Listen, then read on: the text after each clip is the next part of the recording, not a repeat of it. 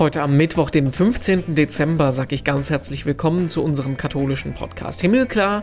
Ich bin Renato Schlegelmilch und ich erzähle mit euch Geschichten von Menschen im Corona-Alltag.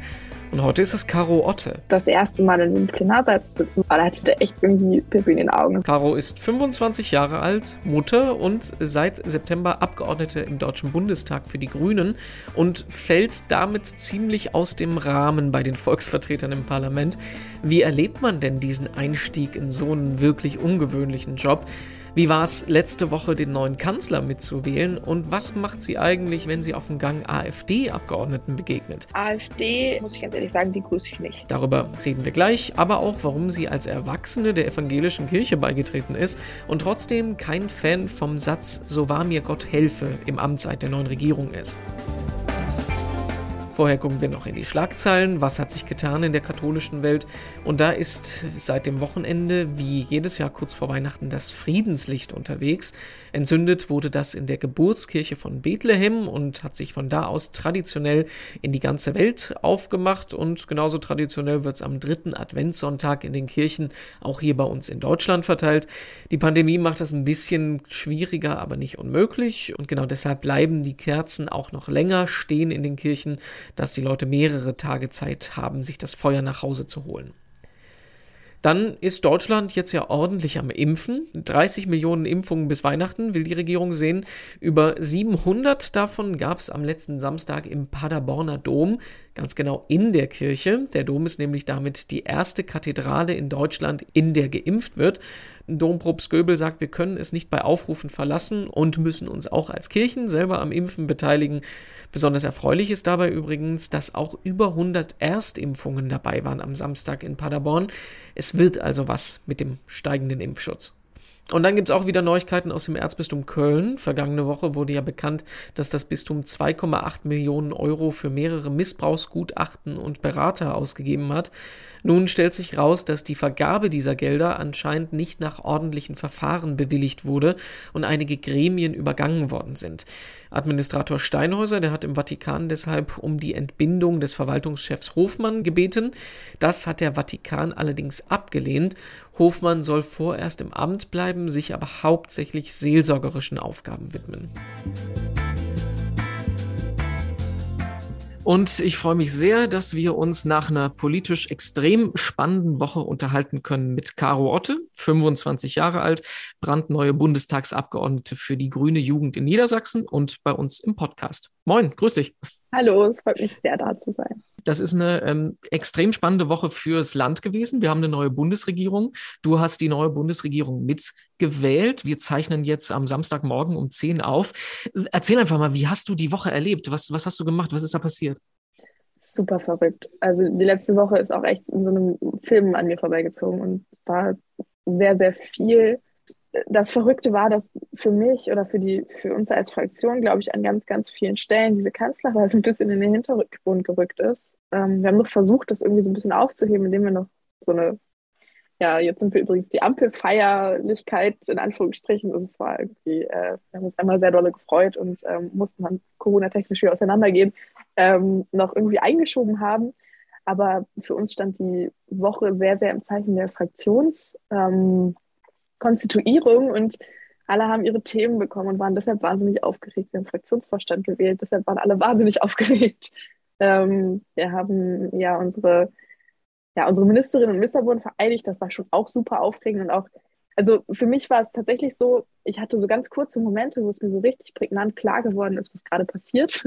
Also ich bin irgendwie Mittwochmorgen aufgestanden und dachte so, okay, und heute, heute ist Ära Merkel vorbei heute geht der Grund vorbei, weshalb du irgendwann mal politisch aktiv geworden bist. Weil mir ist nochmal so krass klar geworden, okay, gerade diese ersten Jahre Merkel, die haben mich als Jugendliche, also damals ja wirklich noch, noch sehr, sehr jung, also mit 14 ähm, und davor, mit 14 bin ich politisch aktiv geworden, davor war ich wahnsinnig frustriert.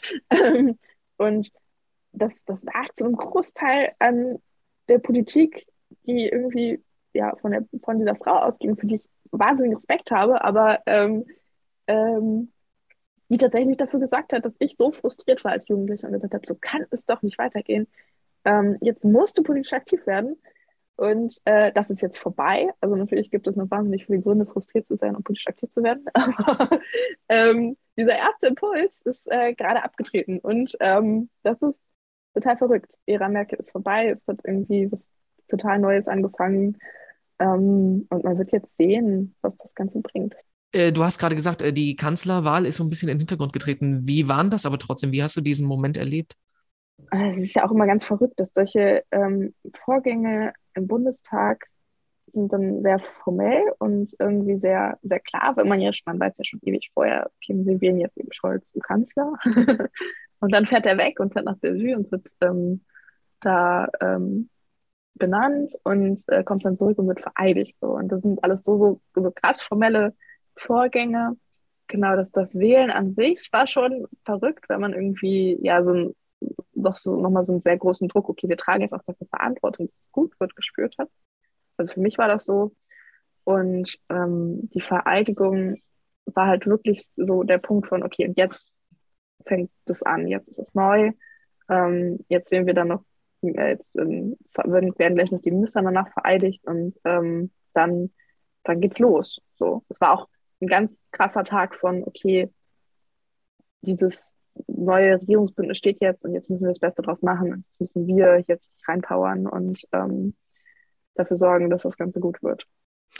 Äh, lass uns mal, bevor wir ähm, groß weiter über Politik sprechen, erstmal als dich, über dich als Person sprechen. Äh, ich finde das einen total krassen Lebenslauf. Also du bist mit äh, 14, du hast gerade schon gesagt, in die grüne Jugend eingetreten, hast äh, vom Abi ein Auslandsjahr in Amerika gemacht. Ähm, du äh, bist dann, hast bis 2019 studiert, jetzt zwei Jahre später schon im Bundestag und bist zudem noch verheiratet und hast ein Kind. Ähm, wie, wie, wie, es ist so eine blöde Frage, aber wie kriegt man das alles unter einen Hut? Wie hat man da Zeit dafür, das alles zu machen? Das weiß ich auch nicht. Das kommt immer so hintereinander weg. Auf einmal ist das alles da. Hm. Ähm, nein, das ist passiert. Äh, und ich habe, genau, ich habe angefangen 2014 Politik zu, äh, Politik zu machen, als in der Jugend. War dann ein Jahr im Ausland. Ich muss sagen, das Jahr hat mir einfach sehr viel Pause gegeben um darüber nachzudenken, wie wichtig es ist, Politik zu machen. und äh, das war ganz großartig. Und als ich dann wiedergekommen bin, ähm, habe ich tatsächlich angefangen, mich bei den Grünen verstärkt zu engagieren. Bin Kreisvorstandssprecherin bei mir im Kreisverband geworden und daraufhin dann auch kommunalpolitisch aktiv geworden und in den Kreistag gewählt worden. Und ähm, habe gleichzeitig erkannt, wie wichtig diese Schnittstelle kommunale Verwaltung ist für dieses ganze Miteinander bei uns in unserem Staat, wie wichtig für unser Grundgesetz und ähm, das Leben von jedem Einzelnen es ist, wie vor Ort kommunale Verwaltung läuft. Und ähm, habe deshalb mir gedacht, okay, das ist irgendwie auch ein Ort, wo ich mich engagieren möchte und habe angefangen ähm, oder habe dann dual studiert in der kommunalen Verwaltung. Und über diese fünf Jahre, die ich, also ich habe angefangen zu studieren, drei Jahre lang, habe dann zwei Jahre, also ne, habe dann nicht zwei Jahre gearbeitet, ich habe es nicht noch hingekriegt, aber fünf Jahre lang am Stück Kommunalpolitik gemacht. Und ähm, in dieser Zeit ist mir klar geworden, okay, wie abgefahren entscheidend es ist, wie kommunale Verwaltung vor Ort läuft und was alles nicht läuft und warum es nicht läuft. Ähm, und habe eben gesehen, okay, man muss da auch nochmal einen Schritt zurücktreten und an anderer Stelle ähm, dafür sorgen, dass Kommunen in ihrer Rolle ernst genommen werden und dementsprechend ausgestattet werden. Und da habe ich dann entschieden, okay, ich muss jetzt für den Bundestag kandidieren. Und, das ist aber ein, äh, ein, Schritt, der jetzt nicht so, äh, so naheliegend wirklich äh, ist, äh, aufs höchste nationale Gremium direkt zu gehen. Ne? Also das liegt ja nicht so nah. Ja, es kam äh, dazu noch, dass die Grüne Jugend ähm, gesucht hat äh, nach Menschen, die sich das vorstellen können, für den Bundestag zu kandidieren. Und darüber mhm. bin ich schon nochmal ins Nachdenken gekommen. Also ich habe schon gesagt, okay, hier läuft was wahnsinnig falsch. Wir müssen jetzt ähm, den Schritt zurückgehen und dafür sorgen, dass es nicht mehr so falsch läuft auf höherer Ebene. Das war so klar. Und vielleicht habe ich im ersten Moment auch eher daran gedacht, okay, und jetzt schreiben wir ein Bundestagswahlprogramm, cool. Äh, danach schreiben wir auch noch ein Landtagswahlprogramm, noch cooler, können wir irgendwie dafür sorgen, dass äh, Kommunen besser ausgestattet werden. Ähm, und dann stand die Frage im Raum, okay, und wer kann sich eigentlich vorstellen, für den Bundestag zu kandidieren? Und habe ich darüber nachgedacht und war schon schwanger und wusste, okay, ich kriege irgendwie ein Kind und habe gedacht, oh Gott, oh Gott. Ähm, und dann war das Kind da und habe ich noch mehr gedacht, oh Gott, oh Gott. Und nach acht Wochen, wie das Kind da war, habe ich gesagt, das geht trotzdem. Ähm, wir kriegen das hin und äh, ich kandidiere für den Bundestag und wir machen das jetzt. Und so ist das passiert. Jetzt äh, bist du über die Landesliste reingekommen. Das heißt, du hast deinen mhm. Wahlkreis nicht gewonnen. Ähm, wie ist denn das eigentlich? Du bist dann also nicht die Vertreterin für die Wähler in deinem Wahlkreis, hast dann aber trotzdem ein Wahlkreisbüro oder ich verstehe das ehrlich gesagt gar nicht so ganz. Mhm. Also ich bin in meinem Wahlkreis gewählt und das äh, dauert auch noch ein paar Jahre, bis man hier so weit ist, dass, also dass mhm. das Grüne den Wahlkreis gewinnt. Ähm, das, den hat die Kollegin von der SPD gewonnen und davor war es ein Kollege von der CDU. Und ähm, das, äh, man hat trotzdem, ähm, trägt man, finde ich, schon Verantwortung für die Menschen im Wahlkreis, die einen gewählt haben. Und das sind immerhin eben auch 10 Prozent der Wählerinnen und Wähler, 12 Prozent, wie sowas dazwischen. ähm, und natürlich auch für all die anderen Menschen, für die man antritt. Also man tritt ja nicht nur für äh, die Wählerinnen und Wähler an, sondern ich bin eben auch angetreten für die ganzen vielen jungen Menschen, die gar nicht ähm, wählen können. Und in der repräsentativen Demokratie ähm, darf man ja erstmal ähm, ja auch für alle äh, sich verantwortlich fühlen, ähm, im besten Falle des Falles. Und hat nochmal eine ganz besondere Verantwortung, gerade wenn man in Regierungsverantwortung ist, ähm, die Messages aus Berlin, was passiert da eigentlich, nach vor Ort zu transportieren, damit Menschen vor Ort auch verstehen können, was es eigentlich gerade bedeutet, eine Ampel, unter einer Ampel zu leben. Und ähm, da ist es, glaube ich, ganz, ganz wichtig, dass man seine regionale Arbeit schon auch sehr ernst nimmt. Aber wer kommt denn dann zum Beispiel auf dich zu? Weil ähm, ich würde ja denken, wenn ich ein Anliegen habe, dann gehe ich ja zu meinem Wahlkreisabgeordneten, ne? Ja, viele gehen dann zu beiden. oder zu äh, der Nase, die einem besser gefällt. Ähm, oder zu demjenigen, derjenigen, die man gewählt hat. Und ähm, ja, es sind zum Beispiel äh, Unternehmen, die auf mich zukommen und ähm, weiß ich immer gar nicht, ob die dann auch zu Frau Gehaltingstadt gehen, aber ähm, vielleicht gehen auch einige tatsächlich nur zu mir, weil wir uns irgendwie im Wahlkampf schon ganz gut verstanden haben. Ähm, viel ist auch über so eine persönliche Schiene. Ich komme eben auch aus meinem Wahlkreis und ähm, kenne hier, oder ein Gutteil der Menschen hat schon mal von mir gehört und ähm, ich kenne auch sehr, sehr viele Menschen und ähm, die kommen dann zu mir, weil sie mich schon länger kennen oder weil sie, genau, ihnen die Nase besser gefällt. Und dann ähm, bist du in den Bundestag eingezogen. Da denke ich mir, ist doch ein riesengroßer organisatorischer Rattenschwanz dran. Also du brauchst ja Leute, die für dich arbeiten. Du brauchst äh, eben Büro. Du, du, musst alles das machen, was einer Abgeordneten zusteht. Wie läuft das denn? Also wie kriegt man das hin, wenn man da überhaupt gar keine äh, Erfahrung in dem Bereich hat? Ja, das ist auch eine ganz verrückte Sache, weil man wirklich da so von heute auf morgen reingeschmissen ist. Und ähm, ich habe das ganz große Glück gehabt, dass ich einen ähm, sehr guten, bekannten Freund ähm, mitgenommen habe als Büroleiter, den ich schon sehr, sehr lange kenne. Und äh, wir haben uns gemeinsam ein bisschen darauf vorbereitet. Also als ungefähr feststand, dass es klappt. Ähm, also Mitte September war schon ein bisschen vor davor ein bisschen klar, aber ab Mitte September haben wir angefangen, uns also ganz aktiv darauf vorzubereiten, ähm, haben nach mehr Personal gesucht, weil zum Beispiel meine Wahlkreismitarbeiterin, das war auch schon ganz, ganz lange klar, dass, äh, wer, wer, das wird und dass ich die mitnehme. Und ähm, genau, es gab schon noch ein paar andere Personalien, wo es ziemlich klar war, wer das macht und wer das wird. Und dann äh, sind wir da gemeinsam in Berlin gestartet und ohne Büro, ohne Technik, ohne alles. Ähm, es gibt dann schon auch, also die geben einem, geben sich alle wahnsinnig viel Mühe, dass man gut ankommt. Äh, es gibt einmal das, ähm, so eine Art Willkommenskomitee vom Bundestag, die dafür sorgen, dass man seine Technikausstattung kriegt und so. Dann haben wir einen sehr, sehr netten IT-Mitarbeiter, der sich darum kümmert, dass, alles läuft. Ähm, was am Anfang auch echt seine Tücken hatte. Ähm, also die Geräte vom Bundestag, die man so kriegt, äh, die, die Laptops, die haben, haben, doch einige Hürden zum Schiffen, weil die Sicherheitsstandards zu hoch sind. Aber da muss, muss man erstmal klarkommen. Und ähm, genau, inzwischen haben wir tatsächlich ein geteiltes Büro, einen Raum mit zwei Büros. Vorher waren wir bei einer ähm, bereits amtierenden MDB mit im Büro. Ähm, ab nächste Woche haben wir sogar einen Raum ganz uns alleine. Das wird ganz aufregend. wir sind noch weit davon entfernt, tatsächlich irgendwann mal drei Büros für uns zu haben, was ja eigentlich irgendwann, also normalerweise hat man so drei Räume, die nebeneinander sind und das ist dann das Büro. Ähm, genau, davon sind wir noch ein bisschen entfernt. Das dauert noch ein paar Monate. Aber wir sind schon ganz froh, wenn wir nächste Woche einen Raum kriegen. Ja, und Leute einstellen und dafür Chefin werden, das ist auf jeden Fall eine krasse Herausforderung. Und da bin ich sehr, sehr froh, meinen, meinen Freund, genau, meinen Bekannten damit zu haben, der genau das mitträgt, diese Verantwortung. Und ja, für den bin ich auch Chefin und das ist auch schwierig, aber oder neu.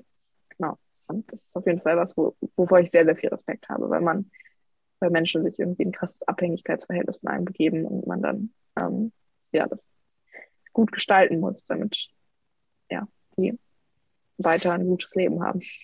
Wie ist denn so der erste Tag ähm, im Bundestag? Bekommst du da einen großen Umschlag mit deinem ähm, Abgeordnetenausweis und ähm, was weiß ich nicht alles, was man da noch bekommt? Also wie, wie, wie, wie hast du das erlebt, diesen Einstieg?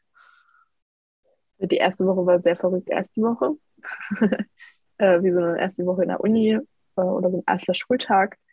Ähm, und man kriegt tatsächlich, oder wir haben, ich weiß nicht, das ist äh, vermutlich fraktionsunab äh, fraktionsabhängig, weil das, genau, ich habe ja eben schon erzählt, es gibt vom Bundestag ein Willkommenskomitee und in der Fraktion gab es ein Willkommensteam. Ähm, gerade auch, weil jetzt ja so ganz, ganz viele neue Abgeordnete für die Grünen dazu gekommen sind. Und ähm, wir haben so eine Mappe bekommen tatsächlich. Wir haben so eine Broschüre bekommen, How to MDB quasi, So, was, was sind so die allerwichtigsten Dinge, die ich als allererstes wissen muss, die allerwichtigsten Telefonnummern. Ähm, und dann gab es ganz viele Einführungsveranstaltungen tatsächlich. Die ersten zwei Wochen ging es irgendwie ganz viel darum, was kriege ich eigentlich für Geld, was darf ich damit machen, ähm, wie komme ich an dieses Geld ran, wie funktioniert das mit Büros und dann ganz langsam ging es über in so ein, wie geht eigentlich parlamentarisches Arbeiten. Also am Anfang war es wirklich ganz, ganz viel wie geht dieser Laptop an und äh, hm. wie komme ich an meine Mails. Und äh, im zweiten Schritt dann, und wie verlaufe ich mich nicht? Das ist auch ein ganz wichtiger Punkt im Bundestag. ähm, und dann kam der Punkt, okay, und wie funktioniert das eigentlich hier mit dem Arbeiten? Äh, also was ist irgendwie sind parlamentarische Anfragen und ähm, was sind Anträge und wie sieht eigentlich der Alltag so aus, wenn wir dann hier arbeiten? Was ist mit Presse und Social Media und so? Das kam dann als zweiter Step. Das klingt im Prinzip eigentlich nicht viel anders als jeder andere Job, wo man anfängt, ne? Ja, genau. Also es ist nur, ähm, ja, ich glaube, es ist schneller eine krassere Verantwortung an vielen Stellen. Also man ist, muss schneller ready sein auf einmal. Also wirklich für mich war es von heute auf morgen Chefin. Ich war noch nie Chefin. Ich habe vorher in einer Bauverwaltung als Sachbearbeiterin gearbeitet und äh, so von jetzt auf gleich. Da hatte ich irgendwie ein Team und musste ja da irgendwie Entscheidungen treffen für das ganze Team. Auch verrückt. Äh, einerseits das und auf der anderen Seite dieser ähm, Symbolgehalt, der da drin steckt. Ne? Also ich stelle es mir total krass vor, das erste Mal auf diesem blauen Stuhl da im Plenarsaal zu sitzen. Ne? Was, ja. was, was geht dir da durch den Kopf? Ja, das ist das eine. Also man will natürlich am Anfang irgendwie das alles zum Laufen bringen und gleichzeitig ist man natürlich auch kopftechnisch schon dabei, okay, und wir tragen jetzt Verantwortung dafür, was hier gerade passiert. Wir sind ja direkt gestartet in die Sondierungsverhandlungen, dann kamen die Koalitionsverhandlungen und es ging die ganze Zeit ja wirklich um die Wurst. So, es ging darum, was passiert in diesem Land die nächsten vier Jahre. Und ähm, das erste Mal in dem, in dem, in dem äh, Plenarsaal zu sitzen, war tatsächlich auf einer Fraktionssitzung, weil das ist normalerweise nicht so. Normalerweise kommt man tatsächlich nur für Plenarsitzungen im Raum. Aber wegen Corona müssen wir alle weit auseinander sitzen. Und deshalb haben wir gerade am Anfang Fraktionssitzungen auch im Plenarsaal stattgefunden. Und das erste Mal da reinzukommen, war, da hatte ich, er hatte echt irgendwie Pippi in den Augen. Es war, kam dann noch dazu, dass man irgendwie gleichzeitig sich die Fraktion tatsächlich das allererste Mal getroffen hat. Wir sind vorher feierlich der Fraktion beigetreten, offiziell. Und dann, genau, saßen wir alle auf diesen Stühlen und es war irgendwie, ja, wirklich, wirklich verrückt. Ähm, die erste Plenarsitzung war auch nochmal ganz besonders krass. Da ähm, zuerst ist irgendwie dieser Gong ertönt. Der Gong geht immer am Anfang der Plenarsitzung, wenn die äh, Präsidentin oder damals noch der Präsident äh, des Bundestages hereinkommt und dann stehen alle auf. So, das ist ein sehr feierlicher Moment, ähm, finde ich auch immer. Und das war natürlich das erste Mal auch ein, ein ganz besonderer Moment. Und dann der noch krassere Moment für mich war, als der, ähm, als wir die erste Abstimmung gemacht haben. Und als ich wirklich das erste Mal meine Hand gehoben habe als Bundestagsabgeordnete für, es war, es ging um die Geschäftsordnung, aber es war trotzdem so ein erster Moment von, okay, und ich trage jetzt hier die Verantwortung mit. Es geht jetzt wirklich darum, ähm, was hier die nächsten vier Jahre passiert. Und ich werde dafür mit gerade stehen. Das ist eine wirklich krasse Verantwortung. Hast du schon überlegt, wie das sein wird, wenn du das erste Mal am Podium da vorne stehst und was reden wirst? Weil das kommt hier, wird ja auch kommen, der Moment. Das wird auch kommen. oh Gott, ja. Ähm, ja, also ganz bisschen habe ich schon drüber nachgedacht. Ähm, aber ich weiß ja nicht, wie wann es soweit ist. Und genau, ich glaube, die Woche vorher werde ich noch doller aufgeregt sein. Schlaflose Nächte. Lass mal drüber sprechen. Du, ähm, wir haben es gesagt, du bist 25. Äh, das ist immer so ein, blöd, so ein blödes Thema, über, über Alter und Respekt und so zu sprechen. Aber ähm, wie gehen denn deine Mitabgeordneten zum Beispiel mit dir um? Oder ähm, auf der anderen Seite, äh, wenn du im Wahlkreisbüro bist. Mir ging, mir ging im Vorhinein so ein bisschen die Frage durch den Kopf, ob unsere Volksvertreter nicht ähm, gelebt haben sollten. Ne? Also ähm, du bist jetzt aus dem Studium äh, quasi direkt äh, im Bundestag, ohne jetzt jahrzehntelang voller ähm, äh, Arbeit, äh, voller, voll, voller Berufserfahrung und sowas zu haben könnte man dagegen argumentieren, es bringt auch nichts, wenn äh, nur Rechtsanwälte im Bundestag sitzen, die haben auch nicht viel mit dem wahren Leben zu tun. Aber ähm, ist das sowas, wie, wie, wie gehst du damit um mit dieser Situation? Ist das ein Problem, was dir bewusst im Kopf ist? Oder denkst du dir, je mehr unterschiedliche äh, Lebensläufe in der Volksvertretung sind, eigentlich umso besser? Ich glaube, es ist tatsächlich Letzteres. Also es ist einfach so wahnsinnig wichtig, dass unterschiedliche Lebensrealitäten vorkommen. Und man schafft es als Bundestagsabgeordnete sehr, sehr schnell, sich eine Lebensrealität anzueignen, die wirklich gar nichts mit dem normalen Leben zu tun hat. Mhm. Also man kann ganz ohne Probleme in so einen Elfenbeinturm abdriften, indem man in den ICE steigt, erste Klasse fährt, in Berlin ankommt, in den Fahrdienst steigt, im Reichstag sitzt. Und ähm, dann ist man den ganzen Tag im Regierungsviertel und abends fährt man irgendwie vielleicht ins Hotel oder in die Wohnung und morgens kommt man eben mit dem Fahrdienst im Zweifel wieder und hat in der Zeit keine Menschen betroffen, die annähernd Durchschnittsleben in Deutschland führen. So, geschweige denn irgendwie Menschen getroffen, die einkommenstechnisch im, im unteren Drittel rangieren. So, die hat man getroffen als Fahrer im Fahrdienst, die hat man getroffen an einer, an einer Pforte vielleicht noch, aber ähm, da sind sie eben auch ja, äh, in irgendeiner Form, ja, in einer, in einer Lohnabhängigkeit, nicht von einem selber, aber ähm, genau, in einer, in einer komischen Situation. In jedem Fall. Und man braucht als Bundestagsabgeordneter nicht in viele andere Lebenssituationen zu kommen, wenn man das nicht möchte. Und ich glaube, es ist ganz, ganz wertvoll, Menschen da zu haben, die noch, noch nicht so lange raus sind aus der anderen Lebenssituation mhm.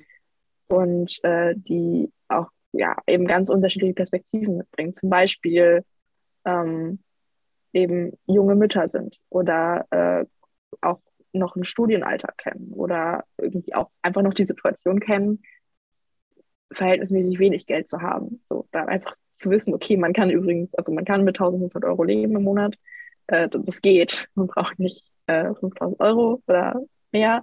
Ähm, und die aber auch wissen unter Umständen, wie es ist, mit einer Menge Geld zu leben, mit der es dann schwierig wird. So.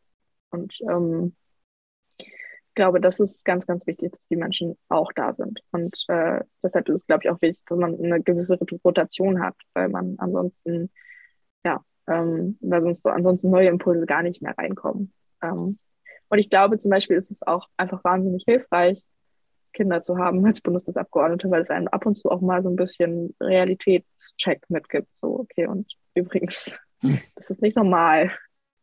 Und das ist auch gut, ab und zu mal U-Bahn zu fahren oder sogar regelmäßig U-Bahn zu fahren statt Fahrdienst, weil man dann irgendwie vielleicht auch mal mitnimmt, okay, es gibt irgendwie auch andere Lebensrealitäten. Das Ganze auch mal umgedreht. Also erlebst du es denn, dass Leute versuchen, ähm, Einfluss auf dich zu üben? So im Sinne von, äh, die kleine Junge hat ja eh keine Ahnung, wie es geht. Also einerseits auf der politischen Ebene gesprochen, aber andererseits auch meinetwegen, wenn du Leute hast, die in dein Wahlkampf, äh, in dein, in dein Wahlkreisbüro kommen. Also, dass sie dann sagen, komm, mach das mal so, wir wissen eh alle, wie es besser geht als du. Das Verrückte ist, dass ich das Gefühl habe, seit ich MDB bin, nicht mehr. Also innerhalb der Fraktion sowieso nicht. Ähm, da, also natürlich holt man sich ab und zu mal, also sogar sehr regelmäßig Erfahrungsberichte. So, wie, wie, wie macht man das denn? So, wie läuft das denn? Ähm, kannst du mir nochmal erklären, wie dies und jenes ist? Aber dass so von sich aus Leute kommen und sagen, so hier, sorry, Caro, aber da liegst du halt irgendwie vollkommen falsch. Ähm, jetzt lass mir mal, lass mich mal dir erzählen, wie das Leben läuft. Ähm, das passiert wirklich gar nicht eigentlich. Ähm, wir werden jetzt erleben, wie das mit den anderen Fraktionen ist. Ich glaube, das wird nochmal ganz, ganz spannend, ähm, weil wir als Grüne natürlich schon immer in, dieser, in einer anderen Bubble leben. Ähm, und jetzt fängt die Ausschussarbeit an, jetzt haben wir mit anderen Menschen Kontakt. Ist auch noch ähm, Obfrau im Tourismusausschuss. Das heißt, ich bin auch noch in so einer ganz, ganz spezifischen Rolle, wo ich mit anderen Fraktionen mehr Kontakt habe, um ja, Tagesordnungen auszuhandeln und äh, über Geschäftsordnungen zu reden und so. Das wird wieder spannend, weil ich es auch aus der kommunalpolitischen Arbeit tatsächlich so kenne, dass ich mir als junge Frau den Respekt für mein Amt, für meine Tätigkeit immer erst erarbeiten muss, dass ich null Vorschusslorbeeren kriege und ähm, null null Respekt von vornherein. Den muss ich mir komplett von null erarbeiten. Ähm, und das kenne ich auch aus dem Wahlkampf. Also im Wahlkampf war es so krass, als junge Abgeordnete, als, nee, als junge Kandidatin, damals als mhm. junge Kandidatin, wurde ich regelmäßig gar nicht ernst genommen. Ähm, also da wurde ich wirklich von, von Grund auf in Frage gestellt, so ob ich überhaupt das wert wäre, jetzt diese Kandidatur zu machen. Und das, ähm, genau, das war ziemlich krass im Wahlkampf. Du hast gerade die anderen Fraktionen äh, angesprochen. Da gibt es ja nicht bloß Leute, die man wirklich toll findet. Ne? Also ähm, es gibt ja auch äh, ganz klar gesprochen die AfD eine äh, problematische Fraktion. Ich will jetzt gar nicht in den äh, Punkt kommen, dass du dich auf äh, einzelne Politikerinnen und Politiker beziehen musst. Aber was ist denn zum Beispiel, wenn du so äh, den bekannten Leuten da von denen auf dem Gang oder im Aufzug begegnest? grüßt man die? Dann hat man den Respekt davor, dass es auch demokratische Volksvertreter sind oder denkt man sich, ne, mit denen will ich eigentlich gar nichts zu tun haben? Also AfD, äh, muss ich ganz ehrlich sagen, die grüße ich nicht. Mhm. Ähm, wenn ich den im Aufzug begegne und sie nicht erkenne, dann grüße ich, weil man das macht aus Höflichkeit. Ähm, wenn ich sie erkenne, dann tue ich das nicht, weil das aus meiner Sicht sind demokratisch gewählte Volksvertreter, aber nicht demokratische VolksvertreterInnen. So, äh, die sind ähm, nicht demokratisch und haben keinen demokratischen Anspruch. Und ich finde das sehr, sehr krass. Ähm, ich habe am Anfang da ein bisschen mit gehadert und dachte so, hm, mal gucken, wie ich damit umgehe. Aber nachdem ich sie jetzt im Plenum mehrfach erlebt habe, bin ich darin bestärkt, es weiter so zu handhaben, weil es wirklich keinen Grund gibt, mit ihnen zu verhandeln. Es ist unglaublich, ähm, wie demokratieverachtend ähm, und menschenverachtend dort aufgetreten wird und ähm, mit welcher, welchem Hass die ganze Zeit agiert wird. Das finde ich wirklich, wirklich krass. Ähm, hatte ich auch vorher nicht unbedingt so erwartet. Also ich weiß nicht, ich habe mir natürlich irgendwie mal eine Bundestagsplenardebatte angeguckt, aber so in Live das zu erleben, fand ich nochmal ganz anders krass und äh, verstörend. Ist das denn auch so ein Vibe, den du von den anderen ähm, Abgeordneten gegenüber der AfD erlebst oder haben die sich inzwischen so dran gewöhnt, dass das einfach als was Normales betrachtet wird? Ich glaube, die Entrüstung und die, die Schockiertheit ist immer noch da. Ich glaube, die verliert man dem gegenüber hoffentlich nicht, ähm, weil das wirklich krass ist. Also, äh, wie aufgetreten wird, was die Sprache ist. Ähm, und es ist ja auch noch mal schlimmer geworden. Also es sind ja noch mal extremere Kandidatinnen und Kandidaten in den Bundestag eingezogen. Das ist ähm, wirklich schockierend. Jetzt hast du als Bundestagsabgeordnete ja, äh, hat deine Stimme ein gewisses Gewicht in der Gesellschaft. wenn es jetzt ein bisschen hochgestochen klingt, aber es ist ja so, wenn du was sagst, ähm, bringt das unter Umständen auch Schlagzeilen. Es kann ja sein, dass aus unserem Gespräch jetzt die Schlagzeile entsteht, äh, Grünen Abgeordnete grüßt keine AfD-Abgeordneten. Ähm, worauf ich hinaus will, ähm, wie gehst du damit um, dass du quasi weißt, jedes Statement, was du gibst, wird ähm, unter die Lupe genommen von der Öffentlichkeit, weil ich stelle mir das schwierig vor, weil es ja viele gibt, die Verständnis, ver verständlicherweise in so eine Richtung gehen, dass die halt quasi nur noch so politische Statements abgeben, wo man am Ende gar nicht mehr weiß, wofür stehen die, weil es ist halt nur, ich achte jetzt darauf, nichts zu sagen, was niemandem irgendwie wehtut oder was mich nicht so darstellen lässt, als ob ich irgendwas Kontroverses sage. Aber auf der anderen Seite will und muss und sollte man als Abgeordnete ja trotzdem Klartext sprechen und dafür, das, dafür einfach dafür stehen, wofür man steht. Ne? Also wie gehst du damit um? Es ist gut für mich, junge Abgeordnete aus der Grünen Jugend zu sein, weil wir da nochmal in einem anderen Unterstützungsnetz hängen und ähm, nochmal mehr dazu angehalten sind, uns das auch beizubehalten, ähm, zu unserer Haltung zu stehen und es auch klarer zu äußern und ähm, klarer unsere politische Haltung zu transportieren. Ich glaube, das fällt uns einfacher, weil wir uns eben auch irgendwo als grüne Jugendabgeordnete verstehen und ähm, ja, damit schon mal mit einem anderen Selbstverständnis vielleicht rangehen können. Auf der anderen Seite ist es natürlich schon so, dass man jetzt darüber nachdenkt, okay, welche Schlagzeile könnte ich jetzt irgendwie produzieren, die dann auch dafür sorgt, dass sie der Fraktion schadet, dass sie den Grünen schadet. Mhm. Ähm, aber da muss man vielleicht das im Zweifel auch nicht zu ernst nehmen und einfach im Zweifel sagen, okay, ähm, ich werde jetzt hier nicht sagen, was, ähm, was einen großen Skandal auslösen kann, ähm, hoffentlich. Ähm, und auch große Skandale gehen irgendwann vorbei. Das ist, glaube ich, eine gute Einstellung. Ähm, kommen wir doch mal zu einem Thema, was äh, vielleicht in unserem Bereich ein bisschen Schlagzeilen machen wird. Äh, wir haben dich ausgewählt als Gesprächspartnerin, weil wir jemanden gesucht haben, der auch in unserem äh, kirchlichen Kontext was sagen kann. Du bist ähm, evangelisch-lutherisch. Erstmal ähm, dahin gefragt, äh, was spielt das für dich für eine Rolle? Also ähm, ist das was, was einfach man so ist, was gut aussieht im Lebenslauf noch? Äh, oder ähm, ist das was, was für dich tatsächlich eine Rolle spielt? Und wenn du darauf geantwortet hast, komme ich zu der Schlagzeilenfrage. Es spielt für mich eine ganz gewaltige Rolle. Ich habe mich da sehr, sehr aktiv für entschieden. Ähm, ich habe mich auch einmal sehr, sehr aktiv dagegen entschieden. Ich wurde von meinen Eltern genötigt, zwei Jahre lang, nee, ein Jahr, ich sollte eigentlich nur ein Jahr Kontraunterricht machen. Ähm, dazu wurde ich aber genötigt. So, das war die Regel. Ähm, ein Jahr lang setzt du dich damit auseinander und dann kannst du entscheiden. Daraus sind zwei Jahre geworden, weil es mir eigentlich ganz gut gefiel, mich damit auseinanderzusetzen. Am Ende habe ich aber entschieden, das ist nichts für mich, ich möchte mich nicht konfirmieren lassen. Ähm, weil ja, ich, das passte damals nicht zu meinem idealistischen Selbstdenken. Also ich habe gesagt, okay, das wird meinen Ansprüchen, wird die Kirche gerade nicht gerecht. Was ich erwarte von Kirche, das passiert nicht. Und dann möchte ich da nicht Mitglied werden. Ähm, und ich habe mich dann vor zwei Jahren, ganz genau weiß ich nicht, ich habe mich auf jeden Fall wieder dafür entschieden einzutreten. Ähm, nachdem die Kirche, also nachdem ich für mich selber erkannt habe, okay, die Ideale, die ich lebe, das sind christliche Ideale. Ich ähm, habe irgendwie einen sehr, sehr starken Bezug zum Thema Nächstenliebe. Ähm, das ist mir sehr, sehr, sehr wichtig. Ähm, es ist mir sehr wichtig, Menschen erstmal mit Liebe zu begegnen und ähm, viel Verständnis aufzubringen und viel zuzuhören. Das ist mir, ähm, sind mir entscheidende Grundwerte. Ähm, gerade dieser Aspekt eben von Nächstenliebe ist für mich auch für, mein, für meine Politik entscheidend und ähm, auch wie die Kirche sich positioniert hat, die evangelische Kirche in Bezug auf Geflüchtete, in Bezug auf ähm, Homosexualität. Ähm, an ganz, ganz vielen Stellen habe ich gesagt, okay, das ist mir, das ist mir wichtig, dass diese Werte auch mit einer Mitgliedschaft unterstützt werden. Und daraufhin bin ich ähm, wieder Kirchenmitglied geworden. Genau. Also es ist für mich wirklich ähm, ein entscheidender Bestandteil von mir selber.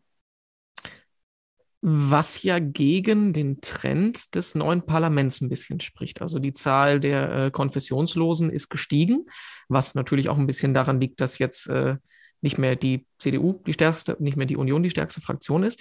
Äh, aber wir haben ja jetzt mit äh, Scholz einen konfessionslosen Kanzler erstes Mal, der der zweite ist, der auch seinen Amtszeit ohne ähm, Gottesbezug gesprochen hat. Auch da muss man auf der anderen Seite wieder einschränken, äh, religiös freie Gesellschaft verdient auch so eine Entscheidung Respekt. Also das ist ja ganz klar und selbstverständlich. Aber ähm, wie, also du hast es ja schon angedeutet, es, es, es spielt eine Rolle für dich auch im politischen ähm, Entscheidungsprozess. Aber wie, kannst du das noch ein bisschen ausführen? Also welche Rolle sollte das spielen oder wie wichtig ist es, dass es ähm, nicht einfach bloß um das reine technokratische, ähm, demokratische Entscheidungsfinden geht, sondern dass da vielleicht noch mehr ist? Mhm.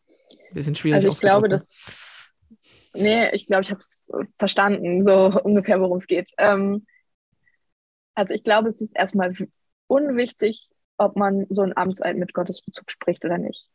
Ich muss ganz ehrlich sagen, ich habe sehr geschmunzelt dabei, weil ich finde diesen Gottesbezug in diesem Amtseid fast ein bisschen, ähm, fast ein bisschen einschränkend, weil man sagt, ähm, so wahr mir Gott helfe und wenn er mir eben nicht hilft, dann ähm, sorry, wenn meine Arbeit nicht klappt, aber dann lag es halt irgendwie an Gott so und im Zweifel gebe ich dahin meine Schuld und ähm, natürlich funktioniert das so nicht und äh, funktioniert in meinem Glauben auch nicht so.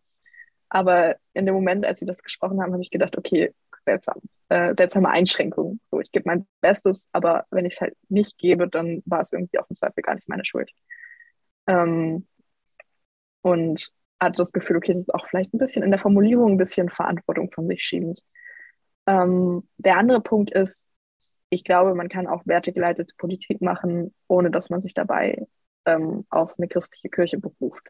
So, man kann auch Empathie leben und ähm, ja, also auch, auch ein christliches Weltbild vermitteln, ohne dass man dabei sagt, dieses ist übrigens ein christliches Weltbild, was ich hier lebe.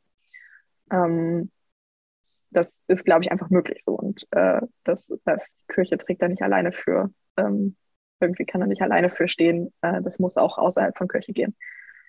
Genau, ich denke, das ist das Wichtige. Ich glaube, es ist wichtig, dass wir tatsächlich ähm, empathisch Politik machen. Ich fand es ähm, an vielen Stellen bin ich mit Merkel, gehe ich mit Merkel nicht d'accord, aber ich fand es wahnsinnig bewegend, als sie in einem Interview erzählt hat, dass sie Politik für Menschen gemacht hat, weil sie Menschen mag. So. Und das fand ich ähm, eine großartige Haltung, sozusagen, okay, ja, ich mache übrigens Politik, weil Menschen mir wichtig sind.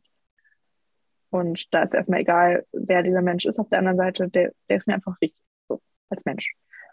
Und das fand ich eine, eine sehr, sehr gute Haltung und ich glaube, die kann man auch außerhalb von christlichem Glauben entwickeln und haben. Da komme ich im Prinzip schon zu meiner Abschlussfrage, die auch aus der christlichen Haltung von unserem Podcast rauskommt. Denn das Thema Hoffnung ist ja ein ganz wichtiges im christlichen Kontext. Du kannst das interpretieren, in welche Richtung du willst. Ob es jetzt in Richtung äh, Parlament geht, in Richtung Klimaschutz, in Richtung dein eigenes Leben. Also warum oder was, was bringt dir äh, Hoffnung?